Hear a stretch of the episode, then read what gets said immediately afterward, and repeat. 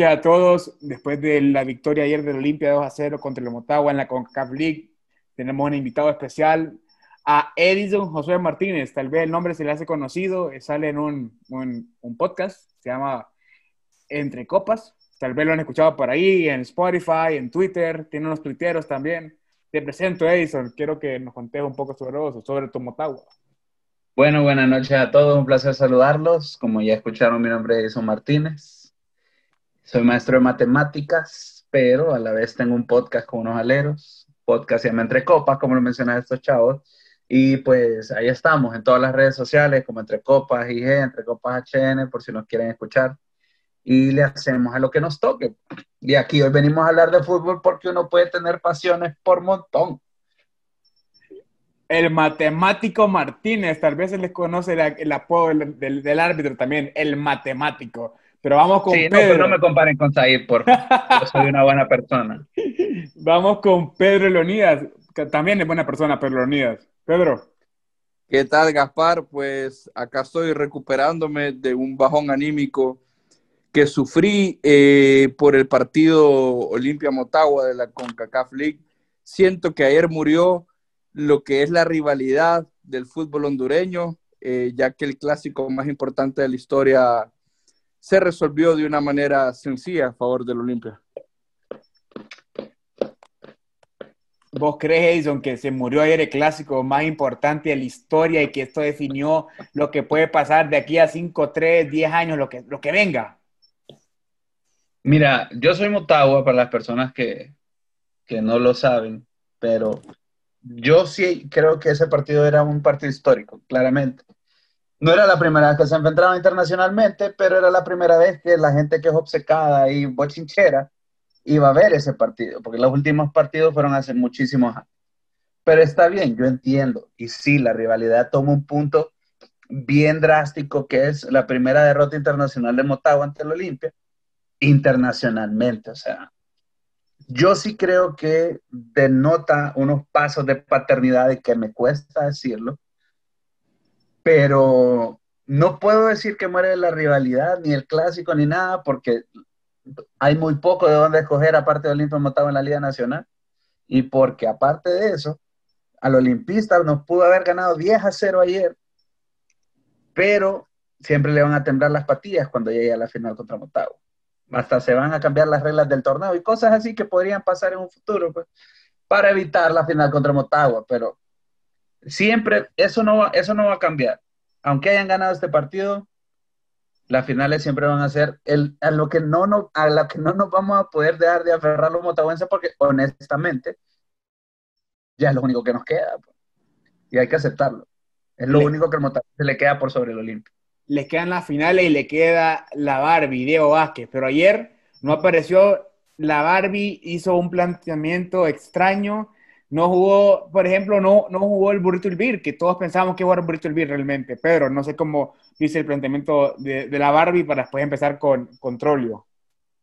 Eh, no, pues yo ya lo he dicho en repetidas ocasiones. Para mí, Diego Vázquez, eh, cuando llegó a Motagua, le devolvió esa grandeza que tiene el Motagua, le devolvió esa competitividad que en los últimos 6, 7 años, Motagua ha, tenido una importancia mayúscula en lo que es el torneo nacional, eh, ganando varios títulos, dejando fuera al Olimpia. Pero no sé qué le pasa eh, sacando los enfrentamientos del torneo eh, del COVID, que aquella goleada en, en, Comayagua, que gracias a Dios no, no, no, no contó. no sé qué le está pasando a Diego Vázquez, que eh, estaba acostumbrado a dominar la escena de afuera de extrafutbolística en los clásicos, eh, no, no, comprendo por qué se da un, técnico como Diego que siempre encara al rival, eh, que siempre busca la portería, por qué ha estado tan timorato con, contra el Olimpia. Y yo creo que al dejar de ser Diego, permite que Troglio le dé un repaso táctico como el que vimos ayer, si bien es cierto, Olimpia no, no practica un fútbol vistoso, un fútbol champán, pero es un juego directo que, que marca, marcó muchas diferencias y que se miraba eh, un ritmo competitivo muy diferente entre, entre los equipos. Y yo como seguidor de Olimpia, obviamente soy muy alegre por lo que pasó, pero yo puedo decir que soy un defensor de Diego Vázquez, porque siento que le, le ha dado mucho a la Liga Nacional y no me gusta que encare esos partidos de esa manera, porque ayer, sinceramente, sobre todo en el primer tiempo, Motagua no se miraba como que, como que sintió antes eh, la importancia de, que era este clásico. Y hoy por hoy, Trollio manda en la capital. Quiero saber la reacción de un motahuense, así como decimos, de un motahuense que está en las buenas y en las malas. Que hablamos antes del podcast, que el Motagua tiene muchas más malas y que duelen más que las del Olimpia. No sé si compartís conmigo, eh, Edison, pero quiero escuchar tu opinión. Mira, fíjate que en cuanto a hablar de Diego Vázquez, para mí es bastante difícil, porque me llevo de encuentro un montón de gente y seguramente va a ser bien conflictivo lo que voy a mencionar. Pero sí, yo no voy a decir que no. Lo que Diego Vázquez ha hecho por Motagua, lo que Motagua ha logrado mientras Diego Vázquez ha en el equipo, es innegable. O sea, fue un cambio completo de lo que era Motagua en ese momento. Se cambió toda todo el aspecto deportivo. Vino varias gente nueva cuando llega Diego. Mucha gente se fue, pero Diego se mantuvo. Por eso el mérito obviamente es de Diego. Lo que Diego formó claramente fue un conjunto, un conjunto muy, muy, muy sólido, que inclusive muchos jugadores de Motagua lo que vos ves es experiencia, que es una alineación que vos estás acostumbrado a ver y es lo que mencionaban ustedes. Diego se pierde y empieza a hacer cosas que la gente no está acostumbrado a ver en él, pero eso no es nada nuevo en Diego. Quiero que, creo que damos un poquito de memoria porque te lo digo yo, yo soy muy resentido con Diego Vázquez porque esas malas, esos peores momentos que ha vivido la, la, afición motahuense han sido por malas decisiones de Diego y cosas que Diego ha sembrado en el equipo que por lo menos yo sí se las, se las recalco a él. A ver, la final contra Real España. No sé si ustedes se acordarán de ese partido. Motagua entra a jugar con dos defensas que no son defensas habituales durante todo el torneo. Motagua pierde ese partido y después no se puede recuperar ante Ucigal. Final contra Maratón. Motagua pierde el estilo, cambia, cambia la alineación, cambia la formación del equipo que han venido jugando todo el torneo llegas hasta penales, pero aún así perdiste el partido. Y obviamente las dos peores derrotas de Motagua en los últimos años, que son dos finales seguidas en CONCACAF, que las perdés perdiendo tu identidad como equipo, perdiendo el conjunto. O sea, vos no puedes venir a decir que has formado un equipo en base a una filosofía y por tirártelas de gran entrenador, venir a hacer un, cambio drástico en un partido importante. Lo probas en otros partidos. ¿Por qué no probaste esa alineación contra el, contra el Vida de hace algunos años? ¿Por qué no probaste eso contra, el, contra eh, partidos que podía ganar fácil? Lo fuiste a probar en una final. Ese así, para mí, a pesar de las que ha ganado, es el, detalle donde Diego, para mí ya rato se tuvo que abrir el motado. Pues Porque es un conjunto, pero no le sacó el jugo al conjunto y no renovó en los momentos adecuados a los jugadores. Oíme, ¿cuántas veces se ha ido Rubilio y ha vuelto y Motado en esos tiempos ha dado manotados de ahogado para que Rubilio vuelva y le salve el pellejo a Diego? Pues? Y eso es lo que ha pasado en Motado en los últimos años. Edison, y yo te siento que vos decís que realmente Diego le tiene miedo al éxito, cuando tiene que realmente dar ese, e, e, ese paso más allá que, o sea, ganar en liga, eh, ya casi se volvió se volvió una tendencia para Motagua. Ganar la liga, ganar Olimpia se volvió una tendencia. Eso estamos de acuerdo, lo puedo reconocer yo como olimpista. Pero cuando tenés que ir y ganar la Champions o la, la CONCACAF, eh, jugar en, en, Centroamérica, le cuesta. ¿Por qué? Porque quiere modificar, quiere dar sorpresas. Las sorpresas que no dio Trollio, Pedro, que Trollio se manejó en, su estilo. Correcto, eh, Trollio se, se maneja en, el estilo eh, estoy de acuerdo lo, lo que dice Edison, que, bueno, a Diego, como dice en España, le pegaron, le pegó un arranque de entrenador. en esas citas eh, importantes. Le pega un arranque de entrenador, mueve cosas y por buscar ese factor sorpresa termina arruinando lo que con un gran trabajo eh, había logrado. Y bueno, lo de Trollio me parece que ha sido un, un trabajo después de, la cuarentena eh, bastante efectivo y que él lo dijo cuando no se daban las cosas en los primeros partidos, que era un trabajo a mediano plazo, porque en diciembre nos íbamos a jugar las cosas importantes. Y ahorita yo veo a los jugadores que, están como, como un tiro, pues que es impresionante, una forma física y futbolística impresionante, y sobre todo que les supo trasladar su idea, y no solo trasladar la idea, la idea sino que el convencimiento de que a través de esa idea sí se van a lograr las cosas que, que, bueno, ya se logró la victoria contra Motagua, que, que, era muy esperada, y se vienen cosas grandes como es la burbuja, y, y yo creo que esa va a ser la misma idea de Troglio, pues, un, un juego directo y, y, darle ese respaldo de, de, a los jugadores, de, de, toda la idea, de todos los movimientos que tienen que hacer y el sacrificio. Ayer eh, Arboleda, que es un jugador que yo critico bastante porque siempre es el roce, siempre busca ese roce extra, eh, el sacrificio que hizo en el segundo tiempo, a mí me parece magnífico, magnífico, y ahí es donde vi la diferencia y por eso se, se inclinó, creo yo, el partido a favor de Olimpia pero creo que nos hace falta uno, bueno, pues deberíamos seguir mencionando nombres, pero por ejemplo David Flores. David Flores es espectacular, realmente yo soy uno de los que critica a David Flores en Twitter y digo que corre mucho, que no tiene mucho orden posicional, pero ayer David Flores estuvo en todos los acosos que tenía que hacer, todas las recuperaciones que tenía que hacer, saltaba la marca, saltaba la presión, lo hacía fantástico. El Motagua no jugó nada, voy con vos, voy con vos, Edison. Sí, fíjate que yo creo que eso que mencionas, y continuando con lo que decíamos acerca de Troglio y la diferencia con Diego, es cómo el equipo confía en lo que Troglio dice. Y es que la verdad, no nos perdamos, que no se nos olvide, no es como que mágicamente las cosas pasaron y empezaron a pasar bien Olimpia. Acordémonos de la inversión que hizo Olimpia cuando vino Troglio y vino un montón de gente al equipo, que es algo que el Olimpia sabe hacer es el momento de dar un golpe de autoridad como el equipo más grande de Honduras. Tengo el dinero, traigo, o sea, te estás trayendo a un jugador, a un mundialista argentino como entrenador a tu equipo.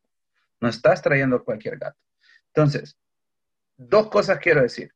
Una es eso de que los jugadores van a muerte con Troglio y Troglio dijo, hoy quiero que jueguen así. Hoy quiero que David controlate, hizo un partidazo,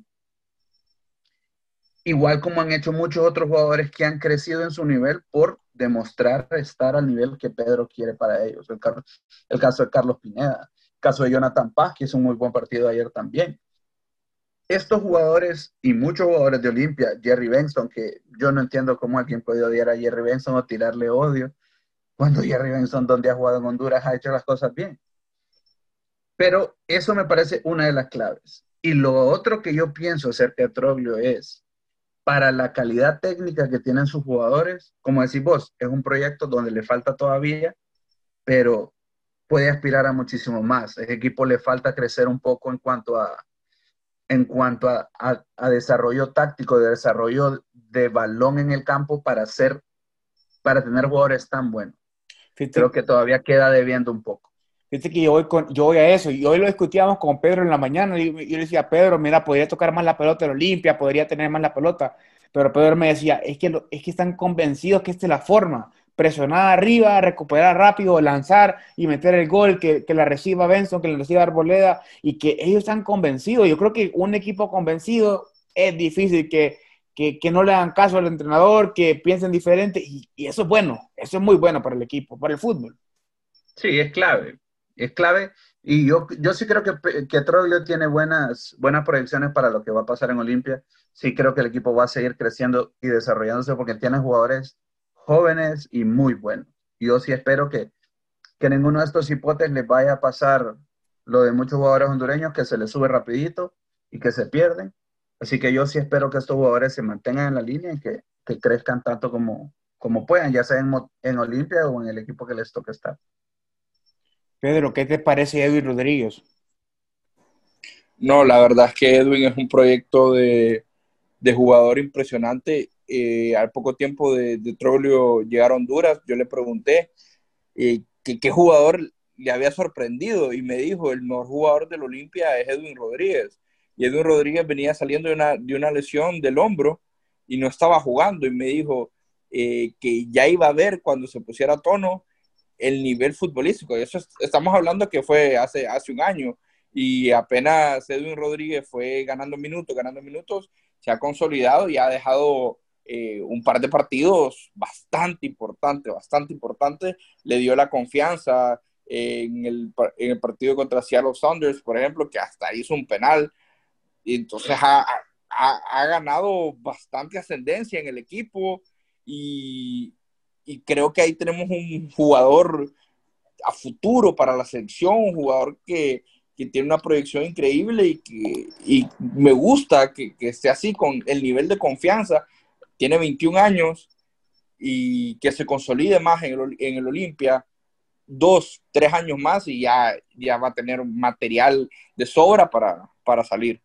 Edwin Rodríguez tiene 21 años, puede optar a jugar a la selección sub-23 y además eh, ya es convocado para la selección mayor. Y además, una cosa importante que lo, decía Edison antes, el Olimpia contrató a un ex a un ex finalista de una Copa del Mundo, no contrató a, a cualquier entrenador, no fue cualquier persona que vino a, revertir la situación, no fue cualquier campeonísimo, no. Pedro Antonio Trollio, y, quiero hacer énfasis en, en, su nombre y en su apellido, porque esas sensaciones que transmite la experiencia de haber jugado todos esos partidos importantes, de haber estado en la final del mundo, de haber sido compañero de Maradona, de todos estos jugadores Ruggeri, todo lo que podríamos decir, se puede decir eso. Es cierto lo que dice Pedro. Hablamos, a, Pedro habló con él y le dijo exactamente, pero también quiero hacer énfasis en otro jugador, Edric Mengíbar. Y nosotros hablamos con el preparador portero y nos dijo, Edric Mengíbar es un gran portero, un gran portero. Confío en él. Y hoy a lo que vemos un año después, seis meses después, es que sí, está consolidado en la portería Olimpia. En una Olimpia que tiene cinco porteros y él es el titular. Y está jugando de manera increíble. Y juega en la liga, juega en la CONCACAF, juega casi todo. Entonces, también quisiera hablar un poco qué les pareció Casildo a comparación de la saga de saga de Motagua. Una saga que, eh, donde estaba Boel y Decas. Creo que es un poco, es un poco complicado la saga del Motagua sabíamos que iba a ser la complicación porque no tenés a tus dos defensas centrales. O sea, estás realmente mermado, no tenés a, tu experimentado Juan Paul. Bueno, ninguno de los dos, y los dos son experimentados. Creo que es una de las cosas que Diego mejor ha sabido hacer en los últimos años y es traer defensas sólidos para Motagua. Y esa ha sido la clave de muchos de sus torneos y de muchos de sus campeonatos. Defensas bastante sólidas y obviamente eh, el juego por las bandas que ha sido clave durante todos estos años para Diego Vázquez. Yo lo que veo, y como yo lo puedo comparar en el caso de Casildo, y como te decía en el caso igual de Jonathan Paz en la defensa del Olimpia, es aprender de la gente que sabe. Creo que muchas veces es clave que te vayas educando con gente que te va a guiar por el camino adecuado, y eso es lo que está haciendo Troglio con esa defensa del Olimpia. Les está pidiendo serenidad, les está pidiendo hacer su trabajo y no, no hacer más ni hacer una de sobra. O sea, el defensa cuando yo jugué fútbol, que estaba chiquito, que estaba en las ligas menores, un equipo, a mí me decían, yo jugaba de defensa, yo era defensa central o lateral izquierdo. A ver, con Puyol y yo cumplimos años el mismo día, entonces son cosas que se van dando. Se trae, se trae. buenísimo, buenísimo. Entonces, a mí me decían siempre, tu trabajo es cortar el fútbol del otro equipo y si se puede y no es nada de recado, salí jugando. Pero, o sea, eso es un lujo. El, defensa salir jugando en un fútbol tosco como el hondureño es un lujo. Entonces el, defensa tiene que saber que lo que tiene que hacer es cortar el fútbol y eso es lo que hicieron los defensas del Olimpia Lo tenían muy claro y lo supieron hacer. Y no solo los defensas. Si vos te fijas en todo el primer tiempo del partido, el trabajo del Olimpia fue destruir el fútbol del Motagua. Olimpia jugó mucho mejor el segundo porque pudo controlar el balón, porque iba ganando, pero en el primer tiempo fue pegar, pero desde la orden técnica de destruir el fútbol del Motagua. Y lo hicieron bien. Sí, y ahorita que decís esto de que el Motagua no pudo jugar por las bandas, pocas veces vimos a Kevin López por la banda, pocas veces vimos a Kevin López con espacio, pocas veces vimos eh, eh, a Emilio subir, porque ahí estaba la flecha, la flecha que un fichaje que Pedro Trollio lo pidió, lo pidió, lo quiero, lo quiero y está respondiendo. Bueno, podemos hablar de Javier Portillo también, 39 años, y jugando el fútbol que jugó ayer. Pedro. Eso, quería hablar con Edison, que estoy viendo que es una enciclopedia del Motagua. Quiero saber o sea, el pensamiento que tiene un aficionado del Motagua acerca del rendimiento de Kevin López. Hoy, voy a ser sincero, no es como que veo al Motagua siempre, lo veo en, en los clásicos y, tengo una memoria eh, muy triste de Kevin López con un gol de cabeza que nos metió hace cuatro o cinco años, pero ¿qué es el Kevin? ¿Quién es Kevin López día a día? Mira, lo que a mí me pasa, bueno, y no solo a mí, creo que la afición motahuense en general, la gente que está pendiente del Motagua, puede notar cuando un jugador se pierde. Y te voy a dar dos casos interesantes. ¿En qué se parece Jorge Álvarez y Kevin López? ¿Qué es lo mejor, qué es lo más drástico que han hecho en los últimos meses? Pintarse, el, pelo. ¿Por qué? Porque están desenfocados, porque estos jugadores pierden el norte. Y esto es, o sea, debería haber un episodio de la libreta hablando de los casos fallidos de jugadores hondureños que se perdieron en el camino. Te voy a contar una historia. No te puedo decir el nombre del jugador, pero una vez estábamos con mi papá platicando. Es un jugador que de hecho pasó de Olimpo a Motagua un par de veces. Es lo único que te voy a decir. Ahí tenés varias opciones. Lo que pasa es que este jugador, una vez platicando con mi papá y conmigo, nos decía, y va a sonar tal vez un poco feo, pero él decía, mire ese Alex López, que llega ya a los entrenamientos con los pantalones que parece que ya le van a caer y que se cree la gran estrella. Y este jugador que te digo es un veterano, pues un jugador que ya tiene años de jugar en la Liga Nacional. ¿Y qué es lo que pasa? Es que estos jugadores se dan cuenta de que son buenos. Y te hablo de Alex López en el caso porque con un amigo que de hecho muchos lo conocen, que se llama Percy Laínez, acuñamos el término el síndrome Alex López. Que, que, gracias a Dios y por el bien del fútbol hondureño, Alex López lo pudo superar, sorprendentemente e irónicamente. E-, ese término que ustedes desarrollaron. Nosotros utilizamos para explicar estos casos donde te comento que es, el jugador sale, empieza a hacer las cosas bien, juega partidos importantes bien, demuestra calidad, la gente se da cuenta y le empieza a decir que tiene calidad y el jugador se pierde el jugador empieza a enfocarse en otras cosas, el jugador empieza a andar payaseando, le toca salir del país y no da bola. Y es que el jugador se pierde a pesar de ser muy bueno. Es lo que te digo, Alex López solo le dijeron que era bueno, salió una vez en la portada del periódico y lo perdimos. Gracias a Dios, como te digo, tiene una carrera bastante estable y buena en Costa Rica, pero yo creo que fue, tuvo que madurar el problema es que estos jugadores jóvenes se pierden un poco. En el caso de Kevin López, volviendo a lo que me preguntabas, Kevin López, yo ya días no, yo no lo vi ayer, pero no lo vi la vez pasada ni la vez pasada y llevo días de no ver al Kevin López constante durante un, un partido completo. Ayer casi metió un golazo, pero vos necesitas que Kevin López te juegue los 90 minutos tanto para que reciba y sea amenaza para el otro equipo, como para que te jale las marcas que te debería jalar más en una defensa joven como la del Olimpia. Vos sos el de la experiencia que deberías de estar realmente destruyendo la estrategia de la defensa. Pero Kevin López eh, últimamente está haciendo una de más. básicamente yo creo que lo que pasó es que tuvieron un cambio de cuerpo con el Colocho Martínez y yo creo que por eso ahora el Colocho hace una menos y juega mejor y Kevin López está haciendo una más. Entonces sí, Kevin López tiene que abrir los ojos y volver a ser el jugador que era porque la calidad técnica no le falta. Que por cierto, ayer Colocho Martínez entró en vez de Klusener, cuando todos pensábamos que iba, iba a entrar otro, otro delantero. No, en vez de Klusener, no, en vez de Klusener no entró nadie porque lo no, expulsaron no. injustamente. No, te estoy hablando en el primer tiempo, cuando se lesionó no sé, Moreira. Eh, Moreira. Se lesionó Moreira. Ahí te digo que la gente pensaba que iba a entrar. Eh, correcto, le, hicieron esa pregunta a Diego en la rueda de prensa eh, y dijo que había entrado el Colocho Martínez porque Moreira estaba jugando por la banda. Entonces quisieron cambiar hombre por hombre y no cambiar como la estructura del equipo. Moreira no es un 9, no es un 9 de área. Moreira ya viene bastante tiempo siendo, siendo como un extremo, como un jugador tal vez un poquito más creativo, recibiendo la bola desde atrás y, y, y distribuyendo. Y obviamente tiene, un, tiene bastante gol, pero sí yo creo que el Colocho era el, el, cambio más, más acertado para no perder la filosofía en ese momento.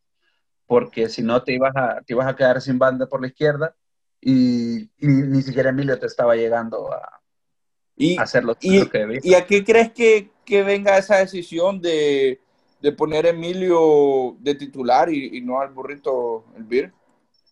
Mira, es bien difícil, yo creo que es algo bien complicado tener a un jugador así experimentado como Emilio en la banca, y creo que a, a, Diego eso le pesa bastante.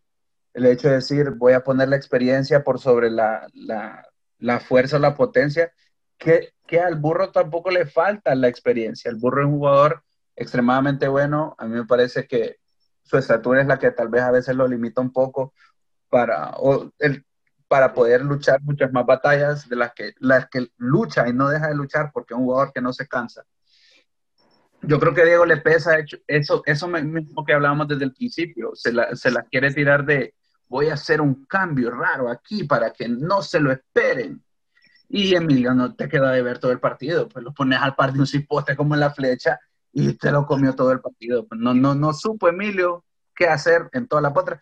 Y unos centros que la verdad no quiero echarle la culpa, pero el día anterior se jugó un partido en ese mismo estadio y eso es a veces muy complicado de, de controlar también.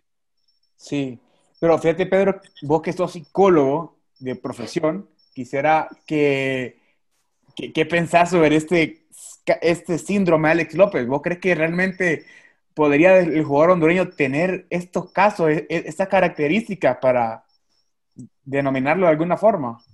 No, claro, claro. Y es que no solo el jugador hondureño, obviamente acá eh, se nota más, pero simplemente a la, a la, gente, si no están preparados, si no tienen la cabeza amueblada, eh, obviamente le afecta el hecho de, de, saltar a la fama, que es una fama a medias, que te conoce la gente que, que ve Liga Nacional, pero la, la diferencia de vida que toman desde su niñez, su adolescencia, a los primeros años de, carrera futbolística, muchas veces es un cambio bastante grande en los jugadores hondureños y ahí pierden el piso. Estoy totalmente de acuerdo que se le puede llamar un, un síndrome porque pasa y va a seguir pasando y en eso hay que, hay que trabajar bastante en el aspecto psicológico y, y los entornos de los jugadores. Muchas veces los jugadores no se rodean de buenas personas que que le, que le quieran ayudar a seguir creciendo, porque para ellos eh, ser el 10 de la Olimpia, ser el 10 de Motagua, ya es como el clímax de, de, la carrera futbolística y, y, es como el inicio, no tienen, si, si acá ganan bien, si siguen así, si tienen un buen entorno, un buen entorno le va a decir, seguí así, no salgas, que no te compres este carro, eh, que ahorrar un poquito, que ya va a venir una mejor oportunidad y ya viene el extranjero y ahí sí se pueden dar una mejor vida. Pero sí, eso pasa y lastimosamente muchos futbolistas se han perdido con una calidad técnica bastante grande y por eso Honduras a veces falla como semillero, porque la calidad está, pero no es ese trabajo tan importante eh, para apoyar la calidad y eh, para exportar jugadores a ligas tal vez no de primer nivel europeo, pero sí de segundo nivel. Fíjate, Pedro, que, per, perdón, Edison, solo quiero llegar aquí, que te di con la intención. Fíjate, Pedro, que esto que vos decís, de, y que también dijo Edison de, del síndrome Alex López, es, es, cierto, pero quiero comentar una vez que vi una entrevista que, donde estaba Miguel Herrera, el técnico del, de, la, del América, el mexicano, y que llegaron dos jugadores jóvenes, ponele que era Diego Laines y otro jugador joven del América hace que tres años, tres temporadas, y lo primero que, que vio eh, Herrera fue que se habían comprado un carro, se habían comprado eh, un reloj, y entonces que Herrera le dijo, dame la revisión de, del carro, dame esto, hasta que tengas una casa te puedes tener un carro, porque no, no hay futuro en un carro. Entonces son esas cosas que vos decís, el entorno, lo, quién le ayuda, quién no le ayuda. Y por eso vemos que bastantes jugadores se pierden. Ese es el detalle, mira, y lo que mencionaba Pedro acerca de que no somos semilleros, que no tenemos, el detalle es la educación del, del jugador, o sea, la parte de la educación emocional para poder sobrellevar esas situaciones, esa fama que el jugador tiene que entender que, que, no, que no es para siempre. Y yo creo que lo ves en jugadores que fueron muy buenos. Vaya, vos ves el caso de jugadores, yo no voy a decir el nombre porque ya, ya con que Alex López se nos ha comido es suficiente para este episodio. Pero aquel jugador de Amapala de Motagua y de Platense, exitoso, gran, gran dinero, ya, ya terminó manejando un tuk-tuk, manejó un, uno de esos cositos para transportar gente. Porque no supiste manejar tu dinero. Mira, jugadores que han venido. Pero jugadores de Liga Nacional. De Liga Nacional, que han. Eh, jugadores hondureños que sí han sabido aprovechar. Si hay jugadores que han sabido invertir bien su dinero, porque la educación puede, es clave. Puede, decir nombre, Edison, sin que se enojen con vos o no. Los que sí vinieron a. Ajá los que sí hicieron algo con sus... Con, los que hicieron algo con su vida productiva.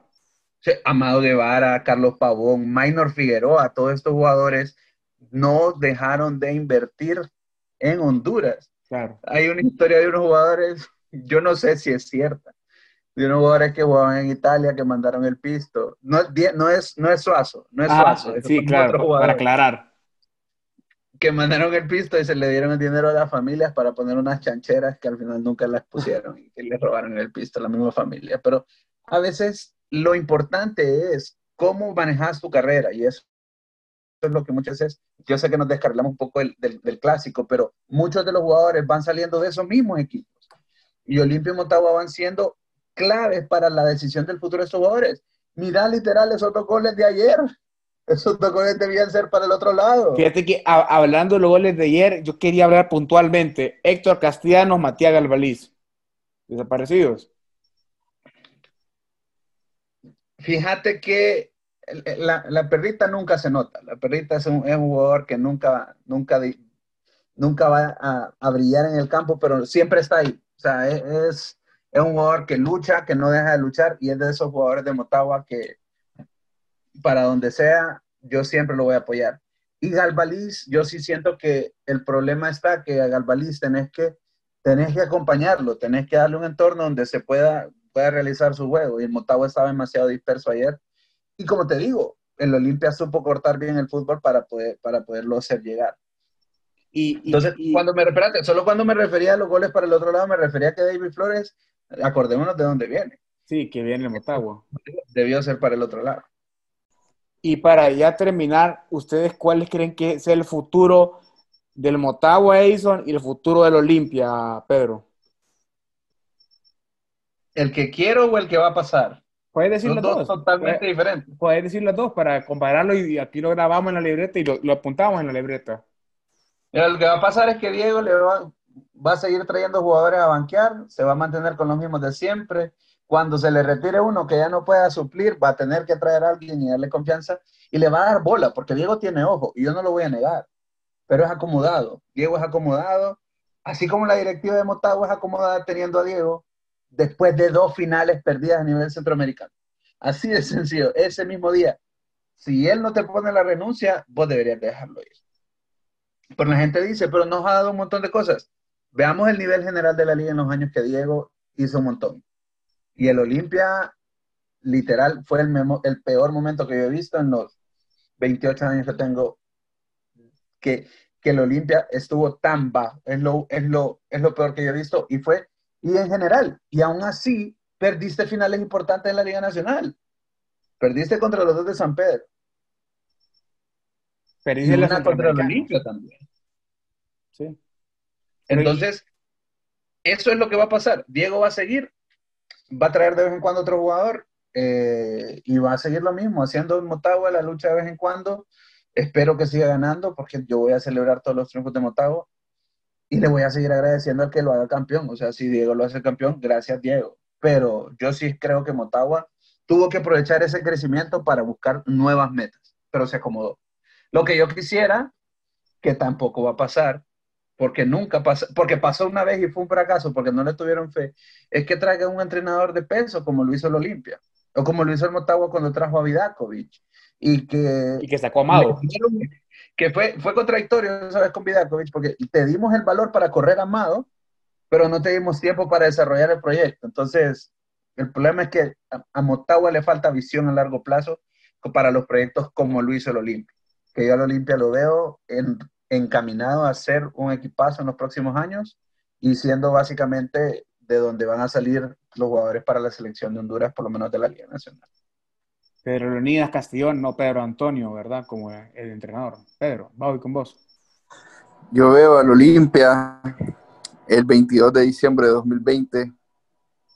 Es que no sé si decirlo, pero veo haciendo historia en la burbuja y, nadie me puede quitar ese sueño porque ahí estamos.